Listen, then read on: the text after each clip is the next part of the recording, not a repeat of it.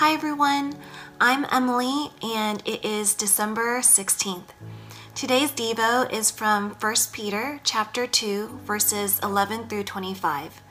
I will be reading the ESV version. Let's read together.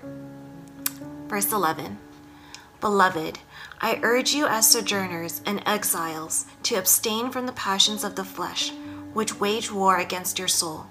Keep your conduct among the Gentiles honorable, so that when they speak against you as evildoers, they may see your good deeds and glorify God on the day of visitation. Submission to authority. Be subject for the Lord's sake to every human institution, whether it be to the emperor as supreme or to governors as sent by him to punish those who do evil and to praise those who do good. For this is the will of God, that by doing good you should put to silence the ignorance of foolish people. Live as people who are free, not using your freedom as a cover up for evil, but living as servants of God. Honor everyone, love the brotherhood, fear God, honor the emperor. Servants, be subject to your masters with all respect, not only to the good and gentle, but also to the unjust. For this is a gracious thing when, mindful of God, one endures sorrows while suffering unjustly. For what credit is it if, when you sin and are beaten for it, you endure? But if when you do good and suffer for it, you endure, this is a gracious thing in the sight of God. For to this you have been called, because Christ also suffered for you, leaving you an example, so that you might follow in his steps. He committed no sin, neither was deceit found in his mouth. When he was reviled, he did not revile in return. When he suffered, he did not threaten, but continued entrusting himself to him who judges justly.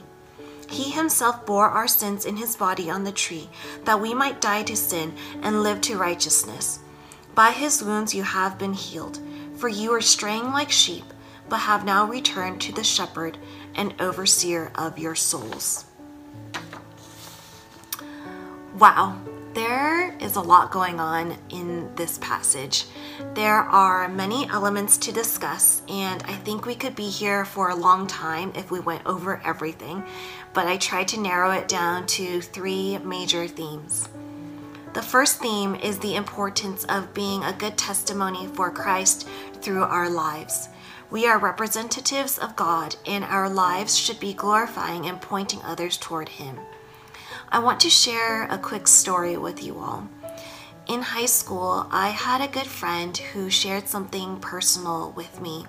She told me that she had been hesitant to share this information with me and had told a couple of our good friends already. The reason that she was cautious about sharing this with me was because she knew I was a Christian and she wasn't sure how I would react or respond. I was shocked. This was the first time that I was confronted with the fact that knowing I was Christian made someone feel like they couldn't share something with me the perception and reputation of Christianity was so negative to someone to the point that they were unsure if they could trust me. My friend and I had a really great deep discussion, but this conversation has stuck with me ever since and has constantly reminded me how important vessels we are of Jesus in our faith. The second theme is about submission. When I hear the word submission, I'm like, hold up. Who am I submitting to? Why am I submitting to them? Are they qualified? Etc. The passage says, Submit yourselves for the Lord's sake. It's for the Lord, not just any random person. Applying this passage to us today, I think the main intention is for us to be humble and respectful to those in authority. There are different situations described in the passage, but at the root of it, we need to examine our hearts. And at the even deeper root of it, we know we are submitting to God.